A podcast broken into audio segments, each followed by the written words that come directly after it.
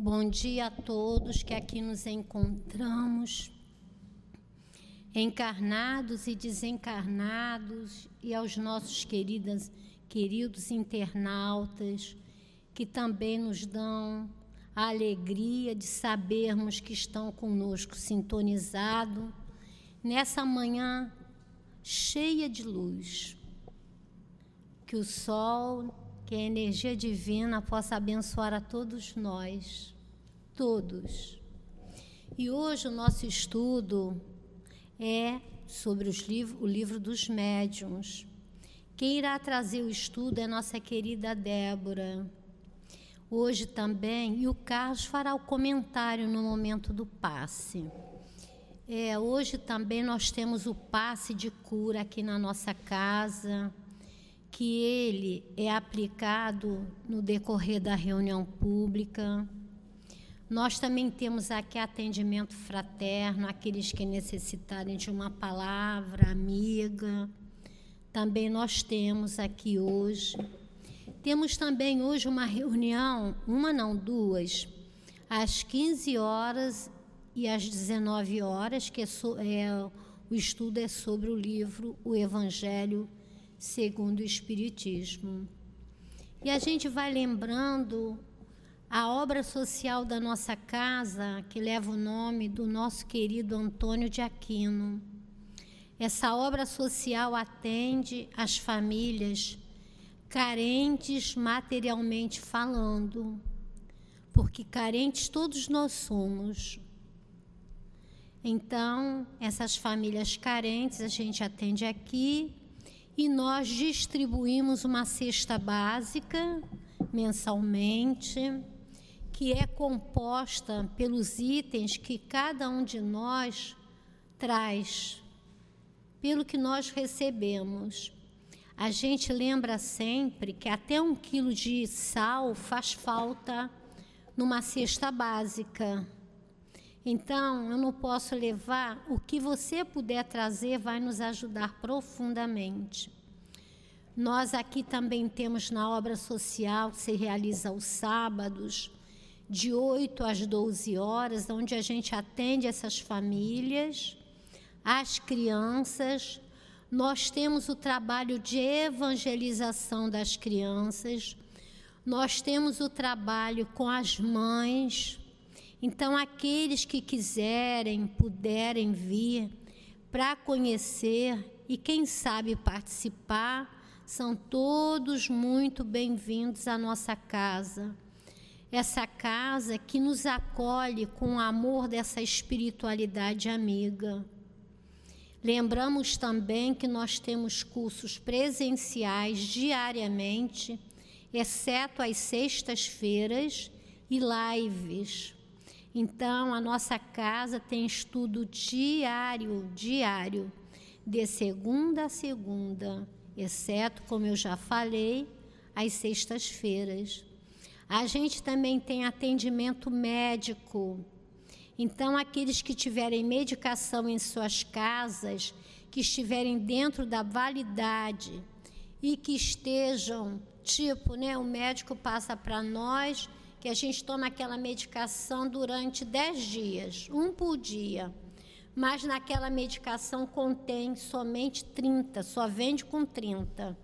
Então tragam para nós o restante, porque a gente também necessita disso. Aqueles que tiverem roupas em bom estado, sapatos também, a gente também recebe. Então vamos dar início ao nosso a nossa reunião. Hoje o capítulo é o Evangelho segundo o Espiritismo, que é o capítulo 5, Bem-aventurados os aflitos. Esse capítulo é belíssimo e é uma medicação para nós que possamos lê-lo. E o item é o item 18 do capítulo 5 instruções dos espíritos. Ele vem nos falar, quem nos traz, quem vem nos falar é lá Cordel, e ele vem nos falar sobre o bem e o mal sofrer. Quando Cristo disse: Bem-aventurados os aflitos, o reino dos céus lhe pertence, ele não se referia aos sofredores em geral, pois todos os que estão na terra sofrem, quer estejam sobre um trono ou na miséria. Porém, poucos sabem sofrer. Poucos compreendem que só as, as provas bem toleradas podem conduzi-lo ao reino de Deus. O desânimo é um erro. Deus vos recusa consolações se vos faltar coragem. A prece é um sustentáculo para a alma, mas não é suficiente. É preciso que ela seja apoiada sobre uma fé viva na vontade de Deus. Muitas vezes vos foi dito que, ela não, que ele não envia um fardo pesado para ombros frágeis. O fardo é proporcional às forças, como a recompensa é proporcional à resignação e à coragem. Vamos então pedir para que vocês leiam o restante em casa e fazer a nossa prece. Querido Mestre Jesus, hoje voltamos mais uma vez ao teu coração amoroso e generoso para te pedir como mestre e como médico pois aqui estaremos estudando os teus ensinamentos. E também, da mesma maneira, ocorre o tratamento espiritual que tu determinas para que vir os espíritos encarregados da nossa cura física, moral e espiritual. Pedimos aos bons espíritos trabalhadores da nossa casa, ao nosso querido e muito amado altivo, que possa intuir a nossa Débora e o Carlos no momento das suas falas. Pedimos a todos os trabalhadores espirituais da nossa casa que possam abençoar, abençoar e abraçar a cada um de nós, encarnados, desencarnados e os nossos queridos internautas. Então, em teu nome, Jesus, em nome de toda a espiritualidade amiga da nossa casa, mas acima de tudo, em nome de Deus, que é o nosso Pai, é a Ele que solicitamos a permissão para darmos início à reunião pública do Livro dos Médios da manhã de hoje. Graças a Deus.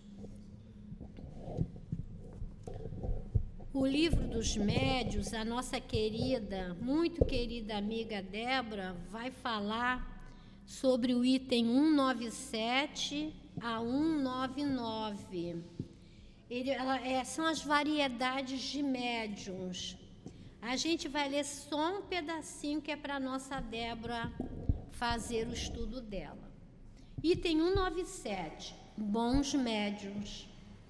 Médios sérios são aqueles que só se servem de suas faculdades para o bem e para as coisas verdadeiramente úteis. Julgariam profaná-las caso a fizessem caso a fizessem servir à satisfação dos curiosos e dos indiferentes ou para futilidades.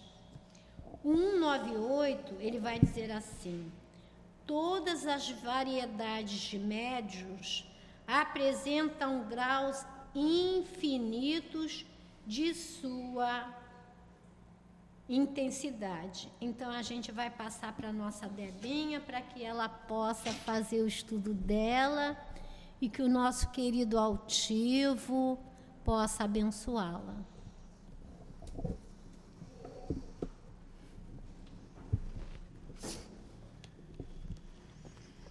Então, bom dia a todos. É com muita alegria que aqui nos encontramos mais uma vez para estudar a doutrina espírita, juntos, né? unindo os nossos corações, as nossas mentes, criando as vibrações amorosas, usufruindo das que já encontramos aqui quando chegamos.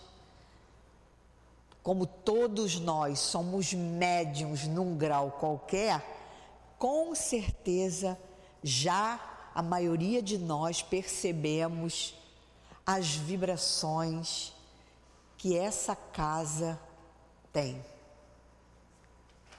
Chegamos às vezes, ou na maioria das vezes, atabalhoados, aflitos, confusos, e logo, logo, mergulhados nesses fluidos salutares, vamos nos acalmando, vamos organizando o nosso pensamento, organizando e acalmando, regulando as nossas emoções. Isso prova o quanto essa casa é protegida, o quanto essa casa é preparada para nos receber. Todos nós aflitos no mundo, todos nós, todos que estamos no planeta Terra, estamos no mesmo barco.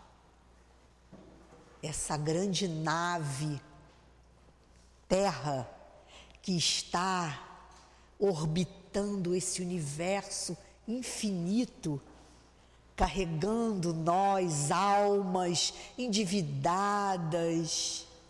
ainda confusas, sobrecarregadas, mas como a bondade de Deus é imensa, temos também junto a esse orbe, junto a essa nave, de escol, espíritos amorosos, bondosos, sábios, que nos ajudam com as suas vibrações, com as suas emanações psíquicas, a, como aqui na casa, a restaurarmos o nosso equilíbrio. É assim que funciona. No planeta Terra existem centenas de espíritos que sustentam a psicosfera. Psico vem de mente, a esfera, aquele ambiente. Então, aquele ambiente psíquico que foi preparado para nos receber encarnados com o corpo físico e desencarnados sem o corpo físico, que estamos imantados a esse orbe por necessidades reencarnatórias, por necessidades de quitar dívidas, de aprender, porque é tudo junto, não tem uma coisa só. Aqui nós estamos ensinando, estamos aprendendo, estamos nos quitando com a lei de Deus, todos nós. Todos somos iguais aqui no planeta Terra. Pouquíssimas exceções.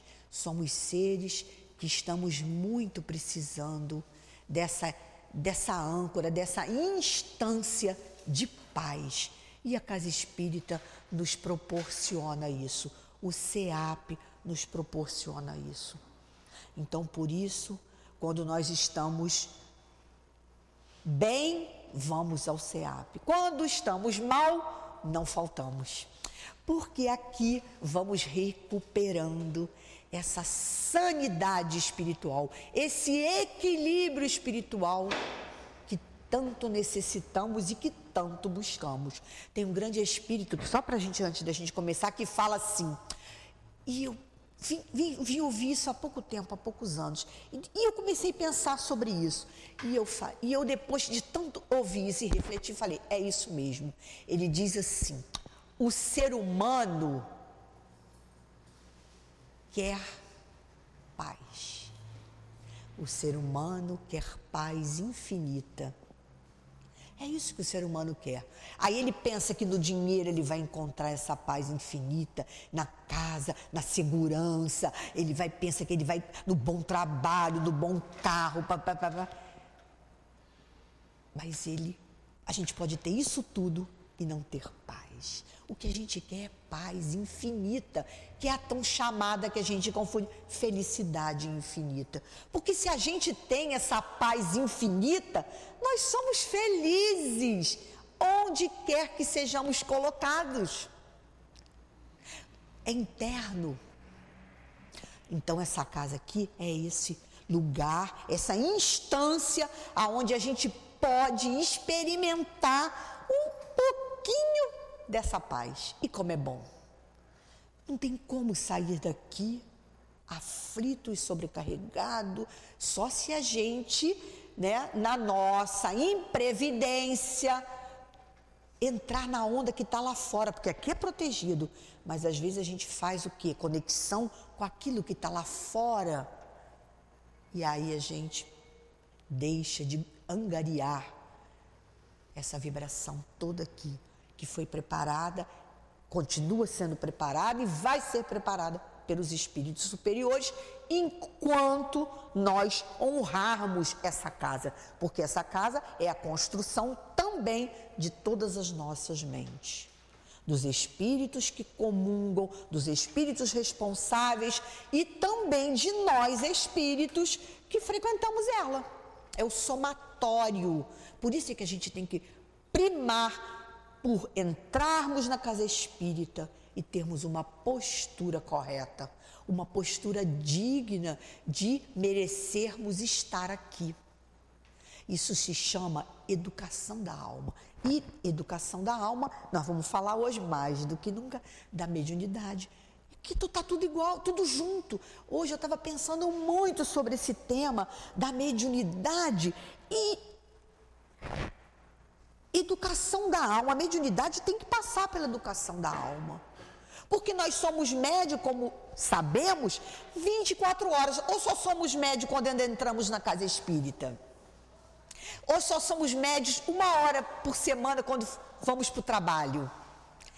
Não. Nós somos médiums, né? E todos somos médiums num grau qualquer nós temos os rudimentos da mediunidade, todos nós temos o que, é o rudimento? É aqueles implementos necessários para a gente desenvolver a nossa mediunidade, porque o caminho da humanidade é o caminho da evolução. E o caminho da evolução significa o caminho que da pineal, dos chácaras superiores, aonde eu tenho o quê? A percepção maior da vida. Eu tenho o desenvolvimento dos atributos divinos. Então a mediunidade é o quê? É o curso natural do ser humano. Na mediunidade eu vou desenvolvendo a capacidade de perceber essas duas instâncias material e a instância espiritual. E mais do que isso, eu vou estreitando laços com essas duas populações. E com isso eu vou podendo conceber e compreender a grandeza da vida, a grandeza do universo, a grandeza da criação, a grandeza do Criador. Porque eu vou podendo perceber todo esse escopo invisível que permeia tudo, está permeando tudo. Então nós agora aqui estamos o quê? Numa assembleia de seres com corpo físico e também seres que não estão revestidos do corpo físico. Mas eles estão aqui dividindo conosco as informações, as reflexões, o aprendizado, o entendimento. Então todos nós que estamos aqui, encarnados e desencarnados, fazemos parte dessa assembleia que é o CEAP, que é a casa espírita, tá? Então vamos lá. E hoje nós vamos falar da parte do livro dos médios, aqui na, na, nas quarta-feiras a gente estuda o livro dos médios, para quem está vindo pela primeira vez ou para quem está começando né, a estudar a doutrina espírita, mesmo que não já tenha vindo mais vezes, nós vamos estudar esse manual né, Kardec se preocupou em organizar né, e trazer essas informações do mundo espiritual, dos espíritos elevados e falar do livro dos médios, que tem a ver com a mediunidade que naquela época começou a eclodir. Kardec conheceu as mesas girantes lá na França, em todo o mundo, e aí ele começou a perceber que os, os, mundos se entrelaçavam, espíritos sem corpo poderiam se comunicar com quem está no corpo, e aí com isso nós tivemos esse grande avanço da ciência espírita. E aí ele chegou no, no, no, momento em que ele foi desenvolvendo cada tema. E aí ele chegou no escopo da mediunidade. A mediunidade que ele percebeu pela fala dos espíritos que todos nós somos médios, então todos nós temos essa possibilidade de ser o medianeiro entre o mundo invisível e o mundo na instância corporal. Então, ele falou: Isso é muito importante. Se todos somos médios, nós temos que estudar essa natureza que é faz parte do humano. Então ele começou a desenvolver através das perguntas o livro dos esse manual para que a gente possa desenvolver essa capacidade de não ser enganado pelos espíritos, de compreender com clareza. E aí eu estava pensando esses dias, né? E, e, estudando aqui, me veio a, a, a, questão de se nós vamos estudar é, os médiums, e aí a gente tem essa relação. Então a gente tem que entender médium dentro da comunicação Vamos lá, alguém, Kardec vai falar aqui mais da comunicação de escreventes. Ele, na, na, na escala, isso aqui tem até em qualquer lugar do Google, né? Então, Kardec percebeu que existem médios de efeitos físicos, o nome já diz, aqueles pedradas, movimentar objetos, tem essa possibilidade e tem várias outras aqui. E ele percebeu que existem os médios também de efeitos intelectuais. E Kardec em algum momento vai dizer, os espíritos vão dizer, que nem sempre a gente tem só uma possibilidade, mas normalmente a gente tem aquela que é o nosso carro-chefe. Né? A pessoa faz, adora cozinhar, mas ela fala assim, mas eu gosto de fazer docinho, ah, eu gosto de fazer bolo. Então a gente tem aquela que a gente tem mais, né, é, no caso, tem mais comprometimento nessa vida ou mais necessidade de desenvolver e de trabalhar com ela. Mas isso não quer dizer que a gente não tenha outras, a gente pode ter outras. Né? E aí ele diz assim: então são os médios de efeitos físicos e médios, os médios de efeitos intelectuais. Mas ele vai se, se focar mais nos médios escreventes. É onde ele vai pegar e vai dissecar melhor, até porque a gente sabe que a mediunidade, né, e a gente fala da psicografia, essa mediunidade, ela foi muito desenvolvida na época de Kardec. Por conta, a própria codificação foi toda é, passada dos espíritos para nós pela, pela psicografia.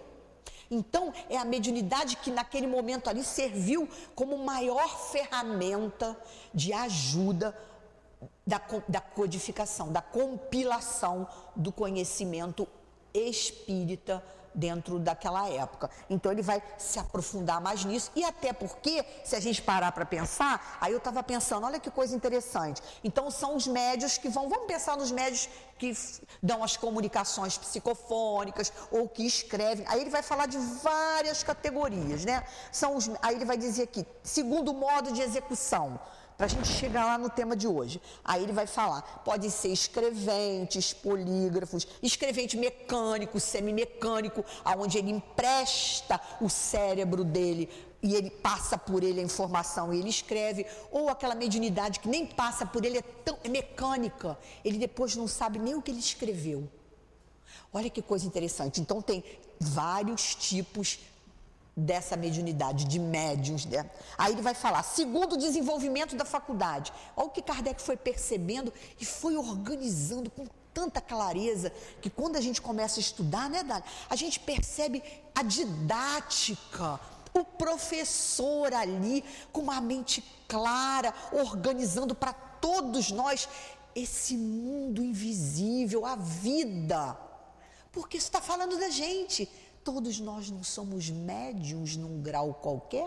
A gente às vezes não tem aquela intuição aguçada de alguma coisa que a gente tem que fazer ou que a gente não tem que fazer, ou um sonho revelador que, que, a, que a gente acorda e diz: eu tenho que fazer isso. Essa é a mediunidade. De uma forma muitas vezes sutil, mas ela está ali sendo qualificada. Aí ele vai falar, então tem esses médios. Aí ele vai falar segundo as qualidades, é o que nós vamos falar hoje. Ele vai falar segundo as qualidades morais dos médiums. Olha que coisa interessante. Numa comunicação, vamos pensar, tem o que? Passa pelo médium, eu vou escrever. Se eu não sou mecânico, sou intuitivo, sou semi-mecânico, vai passar pelo meu arsenal físico, pelas minhas crenças, pelo meu conhecimento, né? Alguma coisa vai passar por mim, eles vão se apropriar do conhecimento que eu tenho prévio, que eu conheço um pouco daquela área, de outra. Sou médico, aí vou, né? Ele vai falar de alguma coisa com respeito à medicina. Pô, é bom, aí ele já sabe, aí eu já sei o que ele está falando. Então, tem que ter o quê? Então, passa por mim, tem o espírito que está se comunicando. Olha que, como é complexo. E a gente pensa que é simples. Tem então, que a gente, a gente tem que perceber aquela individualidade que está ali para se comunicar. Tem um papel do médium que vai. É uma conversa a dois. Então tem a ver o que ela me conta e eu vou contar para outra, já vai o quê? Eu vou pegar o que ela falou o que eu consegui pegar, já vou colocar as minhas palavras, as minhas vezes as minhas crenças, a minha opinião um pouquinho e vou passar para ela. Ainda tem a terceira pessoa, que é quem, olha que coisa interessante, quem é o evocador. Olha, então você vê que não é fácil, não, é, não é brincadeira. É complexo. Eu posso, sei que ela tem a mediunidade, vou lá, assim, vou lá perguntar para ela os números da cena para eu ganhar. Olha, eu já estou influenciando na qualidade da evocação. Porque eu estou preocupada com coisas fúteis. Então eu já vou interferir em quem? No espírito que vem. Não vou? Vem um espírito. Doutor Bezerra de Menezes viria me dar os números da cena? Chico Xavier viria? Olha como é interessante. Então a gente tem que pensar nesse triângulo. O médium que vai escrever, quem vai evocador e o espírito. Então você vê que a gente tem que pensar nisso tudo. E aí vamos pensar assim: e como então receber mensagens esclarecedoras, úteis, usar a mediunidade da forma mais apropriada para elevar o planeta e me elevar? Porque a mediunidade é uma missão. Como tudo na vida é uma missão. A gente, tá no, a gente chega no planeta com uma missão de mãe, de amiga, de ser uma excelente amiga, de ser uma excelente cidadã no mundo. A gente está sempre para deixar a nossa marca com algo bom. A gente está sempre aqui para pagar dívida, para acertar, para melhorar. É um, é uma amálgama, de, uma mistura de coisas. Então a gente tem que estar tá pensando a nossa responsabilidade nessa mediunidade. Eu vou lá perguntar a Dália sobre né, os números da cena. Olha, eu me comprometendo já puxando para mim e para ela espíritos, se ela vai dizer sim, também comprometendo ela. Então, a nossa responsabilidade, para isso eu pensei na ética. Hoje me veio muito, e ontem estudando, o foco de falar de mediunidade tem que falar de ética. Senão, nem adianta. O que, que adianta eu saber todo esse conhecimento? Adianta muito? Sim. Mas se eu não balizar, se eu não colocar como base desse conhecimento, dessa relação, dessa possibilidade à ética. Porque se eu falo, primo pela ética como evocador, ela vai primar pela ética como aquela que recebe, como a médium, né? E quem morreu? Quem está dando a comunicação, que está sem corpo físico? É alguém igual a gente também. Se está envolvido no planeta Terra, é mais ou menos igual a gente. É lógico que tem os espíritos superiores, aquela coisa toda, mas para isso a gente tem que angariar o que? A ética. Para a gente poder atrair esses espíritos, um espírito superior, quando veio perguntando para ela o número da cena, ele vai se aproximar de mim? Ele vai querer me passar alguma comunicação? Ele vai querer me ajudar dando o número da cena? Isso é importante para nós, espíritos imortais desse planeta Terra? Não. Então, nós precisamos pensar que tem espíritos do outro lado, como nós, cheio de dificuldades. Tem aquele que evoca, que está cheio de dificuldade visando os seus interesses ou não. Então, esse triângulo tem que ser olhado. Então, por isso é que não é fácil e não é brincadeira a mediunidade. Porque eu posso ser um evocador sério, mas o médium não ser e atrair um espírito que não seja da melhor categoria moral e me passar, às vezes, uma mentira, uma inverdade, um mau conselho. Então você viu que não tem como. É imprescindível a ética, os princípios morais, porque quem está do outro lado dando a comunicação, um dia viveu conosco. Um dia foi, né? como nós, revesti, revertido, revestidos num corpo físico, no mundo de relação, aprendendo. Então, nós precisamos falar de ética nesses três níveis. E aí ele vai falar aqui. Então, nós vamos. Aí, Kardec, o que que fez? Então, nós estamos aqui falando do que? Nós vamos falar hoje. Olha só, ele descobriu que tem os médios imperfeitos e tem os bons médios que ele chamou. Na categoria de imperfeitos, aí eu diria que somos todos nós, né? Somos médios, vamos até chegar nisso aqui, porque nós vamos falar hoje dos, como a Dália deu, dos bons médios. E aí nós vamos ver o que, que significa isso. E aí ele fala dos médios imperfeitos, obsediados. Aí eu estava pensando, será que a gente às vezes não está obsediado aí tantas vezes na vida?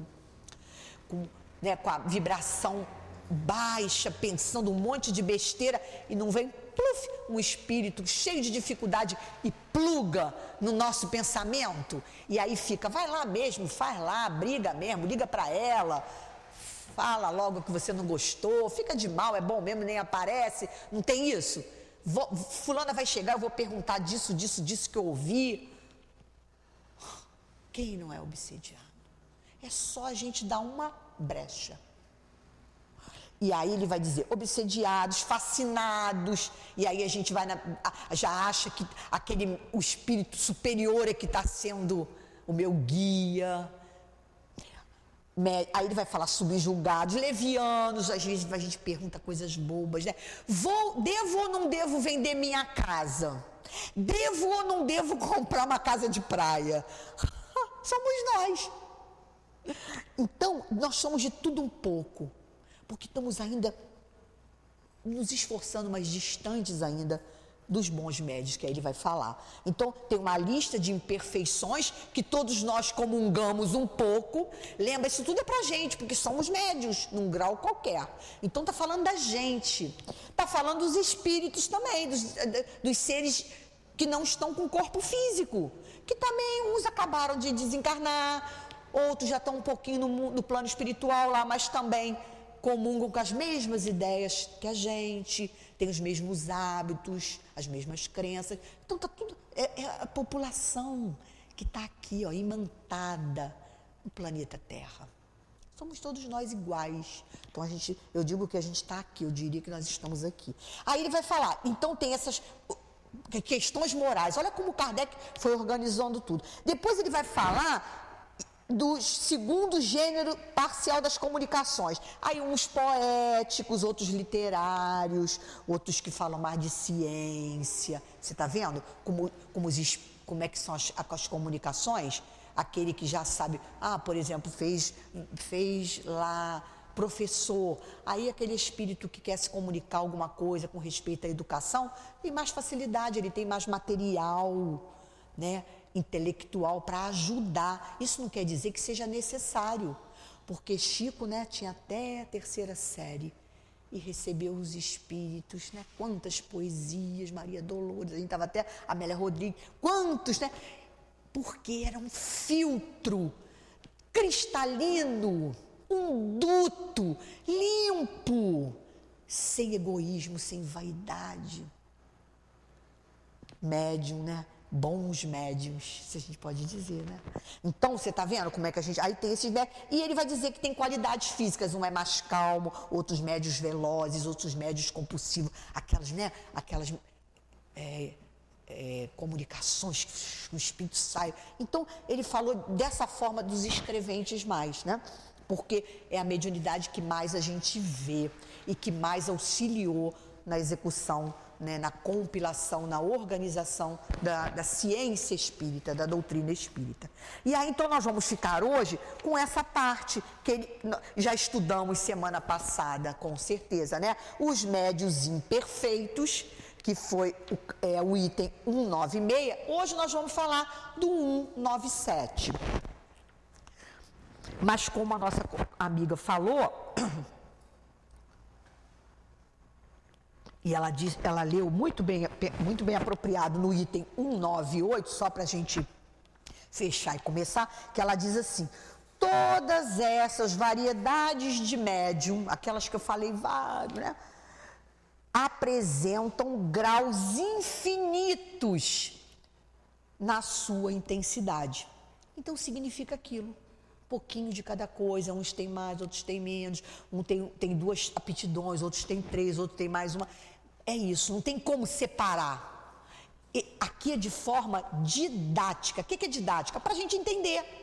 Mas não necessariamente é uma coisa rigorosa. Tá? Aí ele diz: hum, várias. Ah, há várias que constituem, propriamente falando, apenas nuances mas que não deixam de ser o resultado de aptidões especiais. Às vezes a pessoa, né, até é médio escrevente, mas de vez em quando ela vê alguma coisa, alguma coisa assim que ela fala, nossa, né, há muito tempo que eu... São nuances, é isso que ele está dizendo. Normalmente que a gente deve, os espíritos falam, que a gente deve focar naquela que a gente entende, ou às vezes a gente é até orientado, de que é o nosso carro-chefe nessa vida, onde a gente tem o quê? Mais possibilidade de nos elevarmos, nos quitarmos com a lei de Deus e de trabalharmos no bem, de nos melhorarmos, de nos equilibrarmos. Quantas das vezes, né, a gente vê pessoas que têm que trabalhar no atendimento a desencarnado. E aí a gente percebe o que? Tem uma mente muito agitada irritada, qualquer coisinha, gatilho para se perturbar. Aí ela vai trabalhar lá na mesa mediúnica, ajudando os desencarnados a se comunicarem, a serem ajudados, a poderem expressar suas dificuldades, ter aquele acolhimento para que eles possam aceitar o tratamento, aceitar uma direção. Aí, como é que pode aquele médico que é tão aflito, ele vai aprendendo ali a educar a sua mente, educar o seu psiquismo, educar o seu pensamento, entender que é um gatilho para ele se conectar com o espírito sofredor. Tem a ver com as necessidades reencarnatórias dele. Não é sofrimento nem castigo. Quando a gente entende isso, eu vou trabalhar ali, não porque eu tenho que trabalhar, porque eu sou devedor, porque...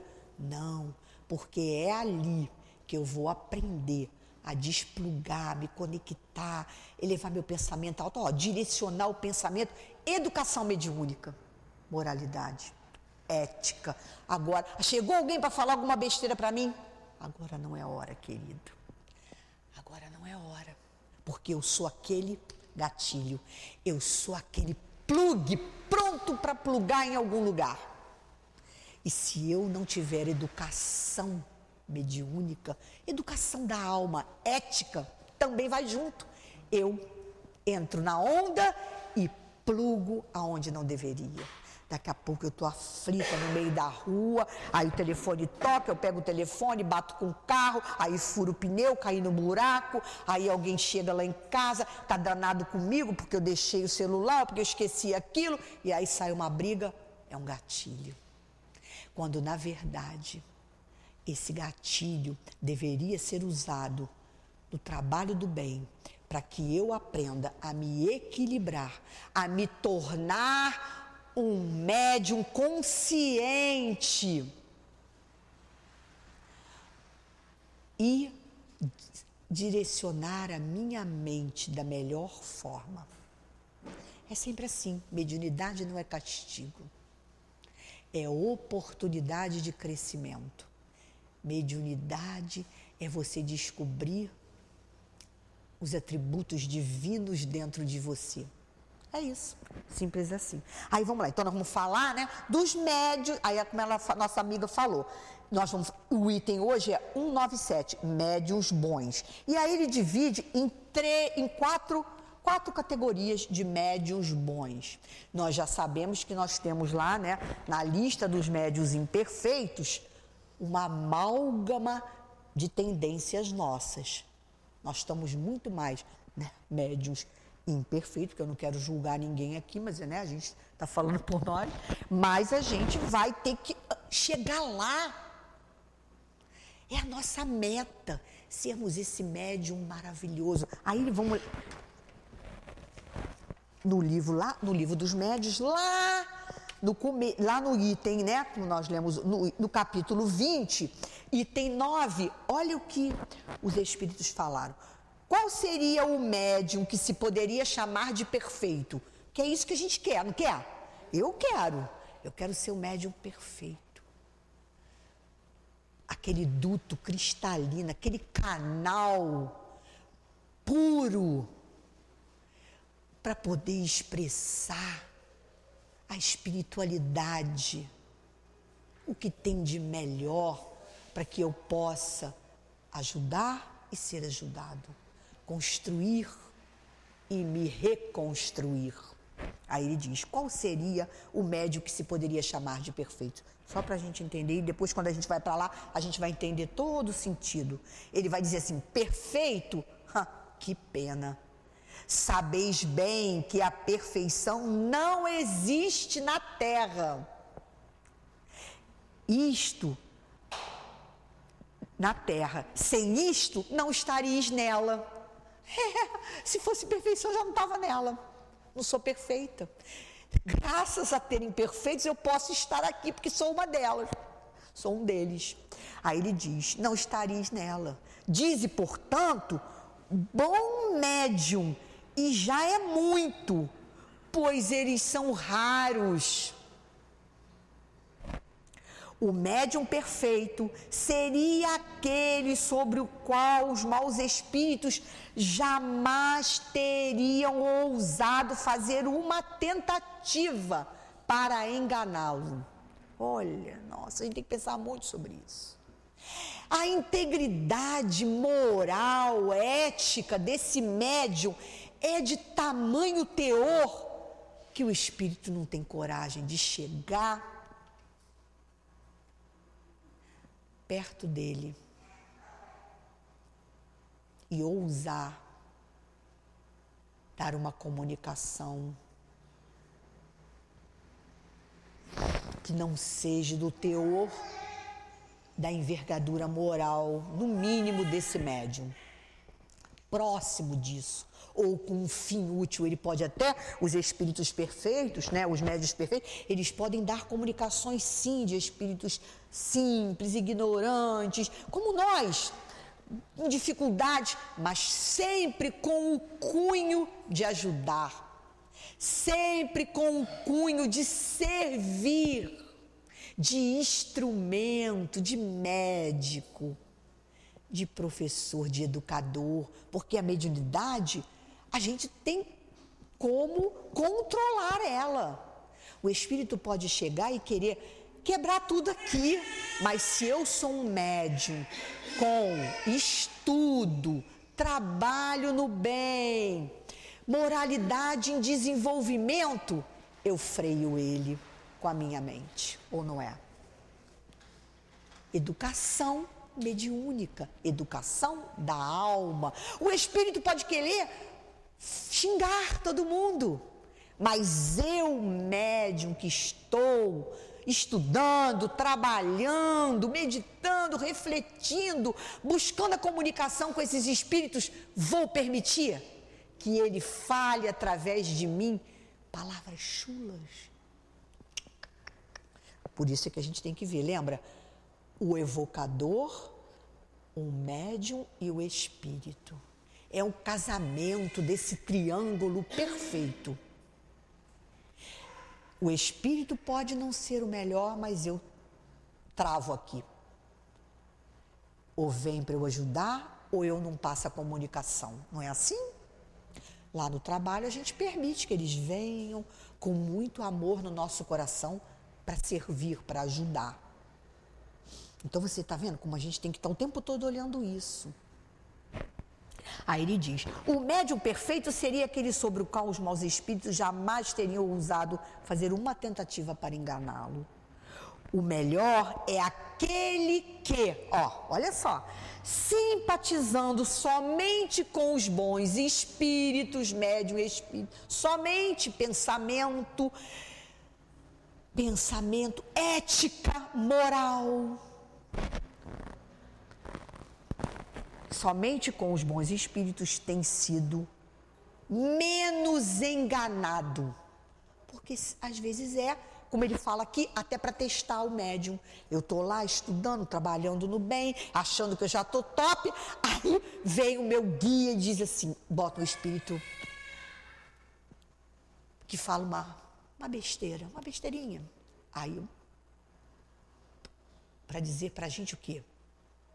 Cuidado cuidado com a vaidade, sempre você tem que usar a racionalidade, a comunicação com Deus, com guia, com os espíritos superiores, porque a qualquer momento escorregou, cai. Para mostrar que é uma linha tênue, é uma linha fina e que a gente precisa de vigilância constante, não é assim? Um minutinho e a gente desce ladeira. Isso é para mostrar a importância, a responsabilidade da mediunidade, mesmo que não seja mediunidade, a importância da vida correta, digna. Não, eu não posso dizer que eu já conquistei uma coisa que na semana seguinte veio uma, um teste para mim para mostrar que eu não conquistei ainda aquilo. Não sei se com vocês acontece o mesmo, mas comigo. Ah, eu falo, nossa senhora, ainda falta muito. Aí vem aquilo. Por quê? Porque nós somos os eternos aprendizes. Todos nós que estamos no planeta Terra, como ele falou, ainda somos imperfeitos. Você tá vendo? Mas a gente precisa de quê? Trabalho árduo, estudo, oração, para a gente poder chegar onde a gente quer. Aí ele vai falar lá, espíritos médios. Então ele diz, bons, bons médios. A gente já viu que não temos, vamos chegar lá. É a nossa meta, nosso ideal. Aí ele fala, o que seria? Médios sérios, ele divide médios sérios, médios modestos, devotados e médios seguros. Quatro. Que é o que eu falo, tem um pouquinho de cada um, ele faz isso de forma didática. Aí ele vai dizer: médios sérios, aqueles que só se servem de suas faculdades para o bem e para coisas verdadeiramente úteis, vai, vai permitir dar uma comunicação para a gente para descobrir o número da cena? Vai dizer, não, querida. É. Aí ele diz. Ah, verdadeiro, julgar o quê? Coisas verdadeiras. O, julgariam profaná-las, caso a fizesse para servir a satisfação dos curiosos e dos indiferentes ou das futilidades. Se sentiu que está profanando um dom de Deus. Meu Deus, eu estou abusando desse dom que foi me concedido, ou porque eu desenvolvi em outras vidas, né? e a possibilidade está nessa vida para que eu possa crescer, para que eu possa fazer um bem para a humanidade e para mim. A mediunidade é sempre isso. Tem essa, esse tríplice aspecto para a gente aprender, crescer e quitar nossas dívidas do passado, ajudar no planeta, quitar nossas dívidas e crescer. Aí ele diz, e aí tem lá, então esse é o item. Aí vem médios modestos, o segundo, são quatro. Os que não se atribuem mérito algum pelas comunicações que recebem. Eu recebi essa mensagem maravilhosa. Olha como eu sou inteligente. Olha que mensagem bonita. Fui só o canal. Eu digo que, eu digo que a gente foi só o lápis. E aí, ciência. Aí vem o nosso guia, bota um espírito para falar uma bobagem lá, porque nós ainda somos imperfeitos, orgulhosos, vaidosos. Aí mostra para todo mundo e diz assim: coitada, isso aqui está errado, não é?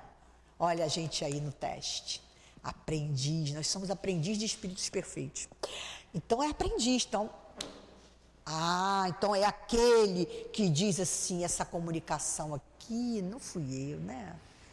E fica até às vezes com dificuldade de expressar. Chico Xavier, a gente tem que falar dele, não tem como. Quantos livros Chico ficou, ficou, ficou guardado anos, ficaram guardados, né? Esperando o momento certo. Não o momento que ele queria, mas o momento que tinha que ser. Comunicações importantes. Quantas das vezes Chico deve, deve, deve ter dificuldade, às vezes, de ver uma situação que vai acontecer e não poder falar, porque aquilo ali não ia ajudar em nada. Então, essa ó, educação, ó, educação da alma educação da mediunidade, não tem como separar.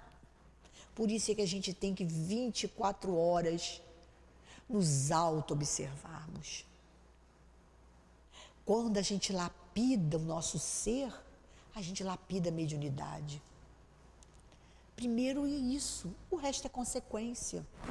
Aí ele vem, médios modestos, o que não se atribui mérito algum pelas comunicações que recebem, por mais belas que sejam. Consideram-nas como estranhas e não se julgam resguardados das mistificações.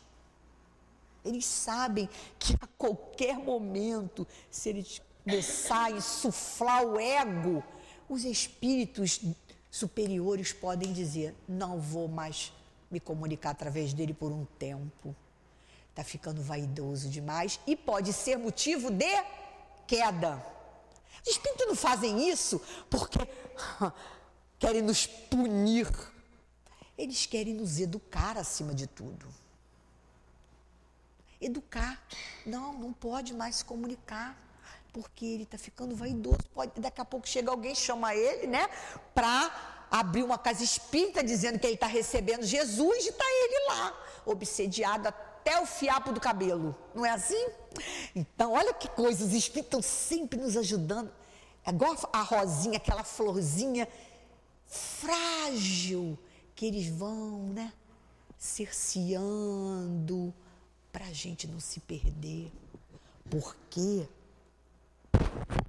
o mundo está cheio, faz parte, cheio de, né? Coisas coloridas, esvoaçantes para a gente se distrair. Pum, educação. Educação do psiquismo, educação da mente, educação da alma. Aí ele vai falar do terceiro níveis de médium. Médiuns devotados. Tem médios que é isso tudo aqui e muito mais. Mas nós estamos aqui buscando com toda a nossa força sermos isso um dia. Médiuns devotados, os que compreendem que o verdadeiro médium tem uma missão a cumprir e deve, quando necessário, olha aí, sacrificar seus gostos, hum, olha como a gente está longe, seus hábitos, seus prazeres, seu tempo e até seus interesses materiais. pelo bem dos outros. Ó, ó. Só lendo esse aqui a gente vê quanto a gente está longe. Não precisa nem ler o resto. Não é?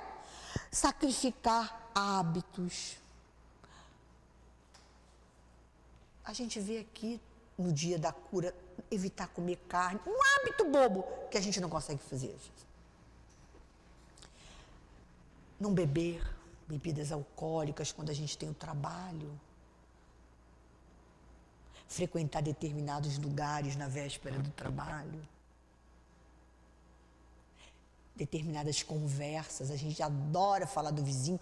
Na véspera do trabalho, aí chega aquela amiga que fala da, da rua inteira. Aí tu tá ali com ela. Pronto, acabou. Como é que você vai querer no dia seguinte atrair um bom espírito, fazer um casamento fluídico com ele para dar uma mensagem de cunho, de socorro para a humanidade. Não tem como. Você está vendo como, como que é complexo, mas ao mesmo tempo é bom, porque nós vamos o quê? Tá. Nós vamos educando a nossa alma. Não é castigo. Eu digo que é performance, boa performance. Nós vamos criando, vamos sendo pessoas íntegras, independente de mediunidade ou não. Aí ele fala, e médiums seguros, é o último, né? Desses médiums que ele chama de bons médios. Lembra, porque perfeito não, né? Nem tem. São bons médios. Aqueles que menos, né? Nós lemos lá. Aí ele diz: os que, além da facilidade da execução, merecem a maior confiança. Olha só, pelo seu próprio caráter. Já nem está falando da mediunidade, está falando da pessoa, né? do ser que está ali, que vai se sentar e vai dar a comunicação. Pelo, pelo seu próprio caráter, pela natureza elevada dos espíritos que os assistem. Aí já entra a mediunidade. E que menos expostos, ó, estão a ser enganados. É muito lindo, né, da gente perceber isso tudo, porque está falando da gente, está falando de nós, espíritos em franco progresso.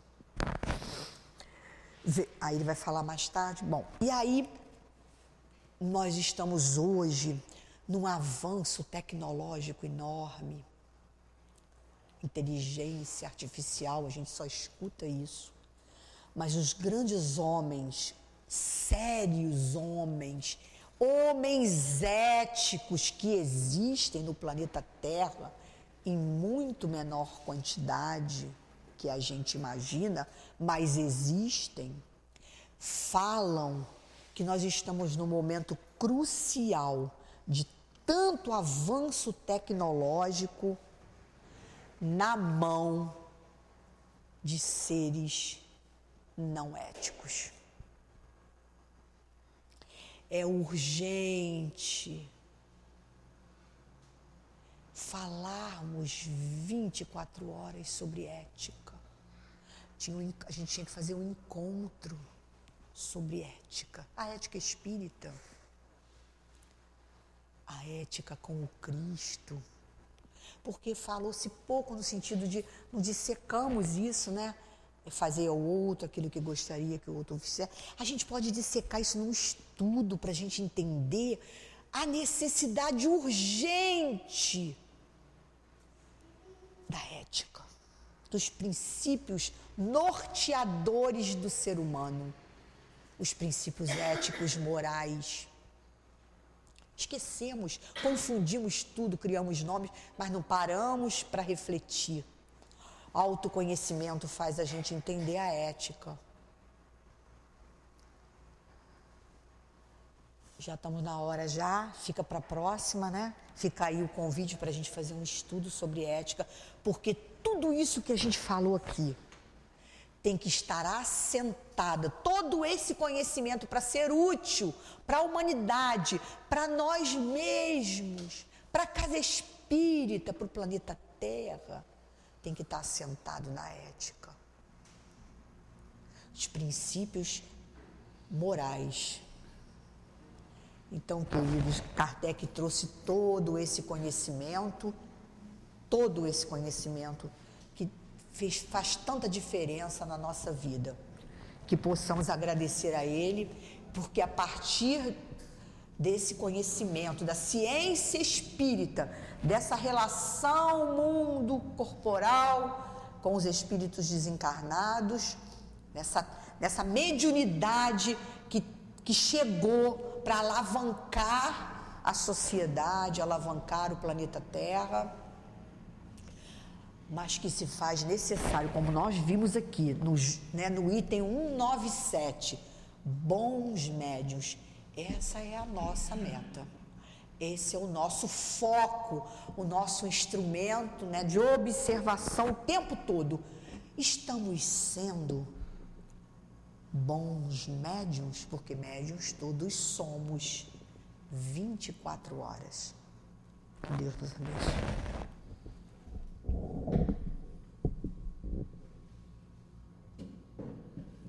Agradecemos a nossa querida Débora pelo seu estudo.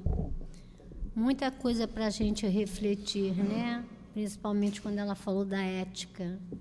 Muito importante isso. Então, agora nós vamos passar para o segundo momento da reunião, que é o momento do passe. A gente vai solicitando aos médios que se posicionem e que nós outros que nos encontramos em nossas casas possamos, da mesma maneira, sintonizar-nos aqui com a nossa casa que com certeza nós iremos receber o passe espiritual através da presença amiga dos bons espíritos. Que a gente possa ter essa certeza.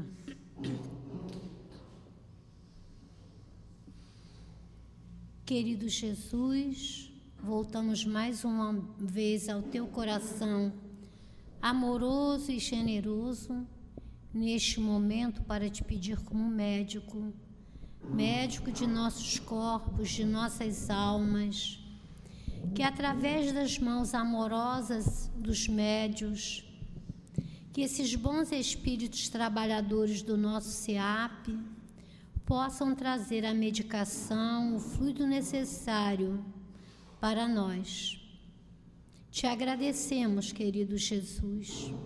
Agradecemos aos trabalhadores da nossa casa pela ajuda. E em teu nome, Jesus, em nome desses espíritos bondosos, trabalhadores amigos, mas acima de tudo em nome de Deus, que é o nosso Pai, é a Ele que solicitamos a permissão para darmos início ao momento do passe. Graças a Deus. Quando Jesus nos disse: Bem-aventurados os aflitos, porque o reino dos céus lhes pertence, Jesus não estava se referindo àqueles que sofrem de maneira em geral. Porque, como a nossa irmã Débora no início da sua explanação, nos disse: todos nós temos as nossas aflições. Trazemos de vidas passadas vícios, erros,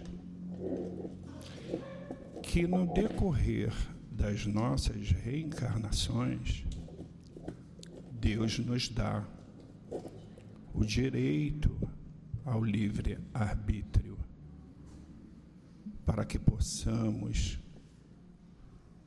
com regeneração, aceitar todas as provas expiações que precisamos passar.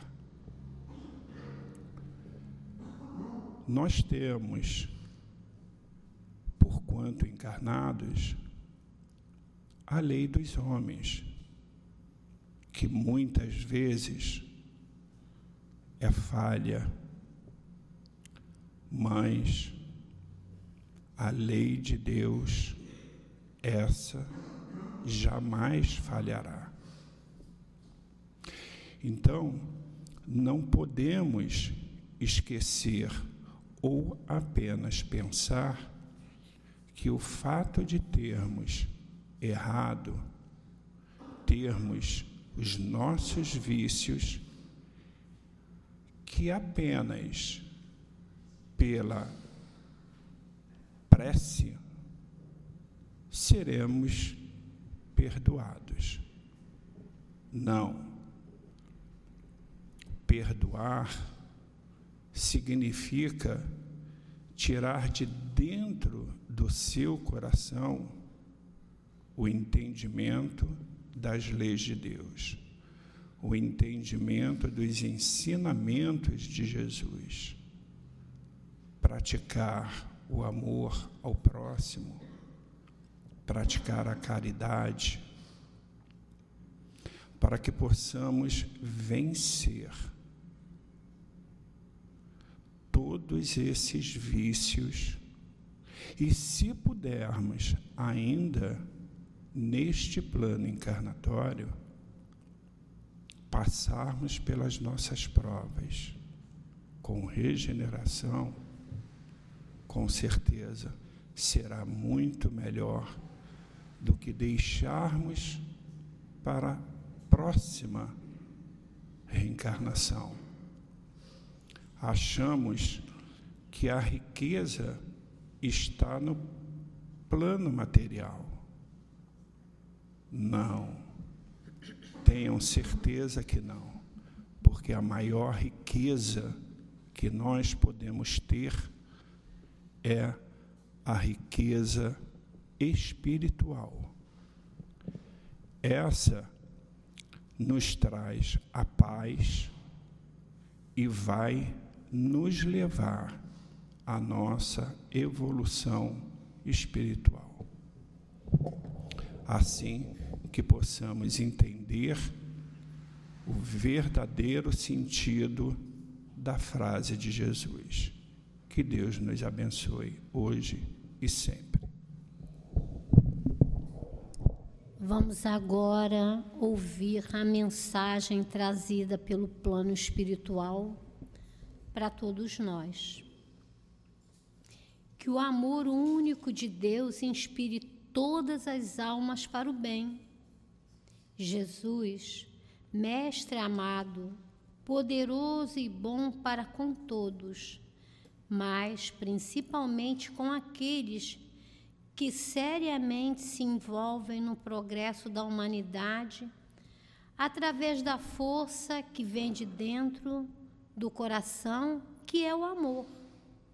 Hoje, o mundo está voltado para as dores, guerras, destruições, e com isso há grandes necessidades de trabalho de saúde, de decisões programáticas de vida e de ordem.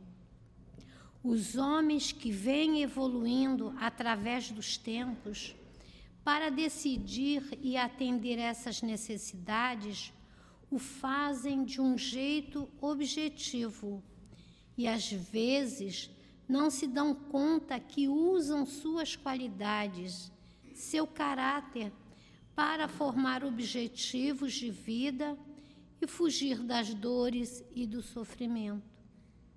Mas, quando pensarem em nome do Mestre Jesus, passarão então a agir de outro jeito, uma vez que, atendendo a todas essas necessidades que já citei, terem, terão soluções onde os valores do espírito serão levados em conta. Não se trata de decidir uma palavra apenas e, sim, passar por uma luta e vencê-la. Falamos que tendes de vencer a luta no intuito de se prepararem para outras que virão mas que sejam considerados os sentimentos que cada um tem e seu jeito de expressá-los. Saibam, quando tiverem sentimentos claros e compreensíveis pelo nosso Jesus, na busca de soluções para as dificuldades alheias, fazendo tudo pelo próximo de modo a não atrapalharem. O inverso se dá quando agirem apenas para satisfazerem o ego do ponto de vista dos homens encarnados, trabalhando no sentido de favorecerem e ganharem. Já com o Mestre Jesus, controlam as questões, proveitos e favorecimentos e levarão em consideração que podem causar danos morais ou mentais em alguém. Sim, quando todos estiverem agindo em nome de Jesus, tudo passará a ser direcionado com sentimento de amor.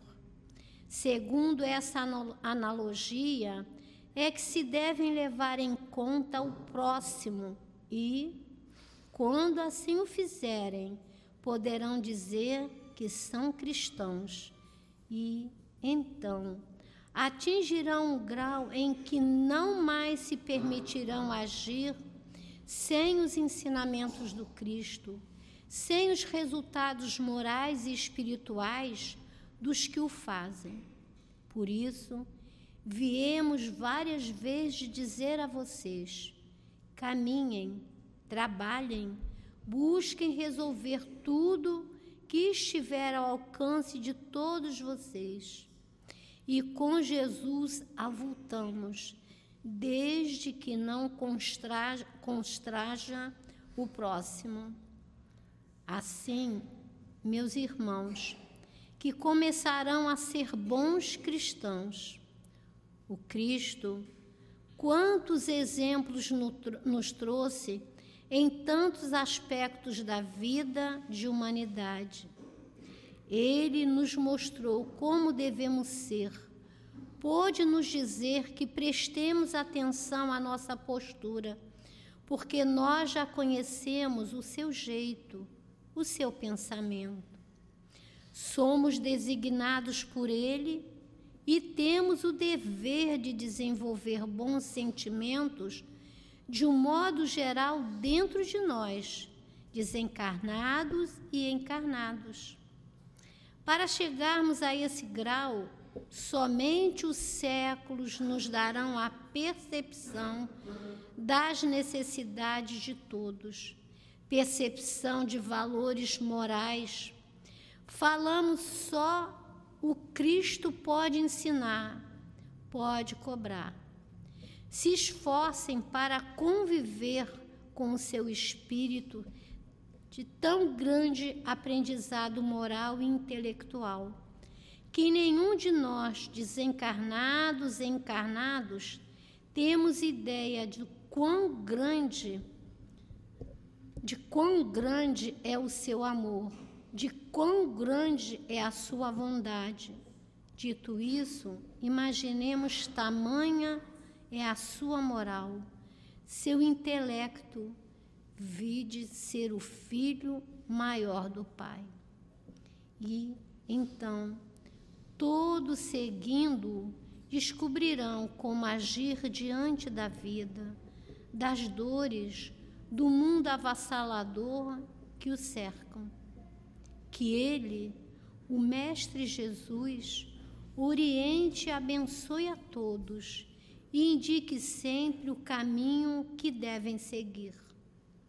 Em nome de Deus Pai, e hoje e sempre, um trabalhador da casa. E assim, embalados, abraçados por esta mensagem que nos foi trazida desse bom espírito da nossa casa, a ele agradecemos muito a sua orientação e a sua palavra. Agradecemos a todos os trabalhadores da nossa casa, do SEAP, esta casa que nos recebe com amor. Agradecemos ao nosso muito amado altivo por sempre estar junto a cada um de nós, a nos orientar, a nos guiar.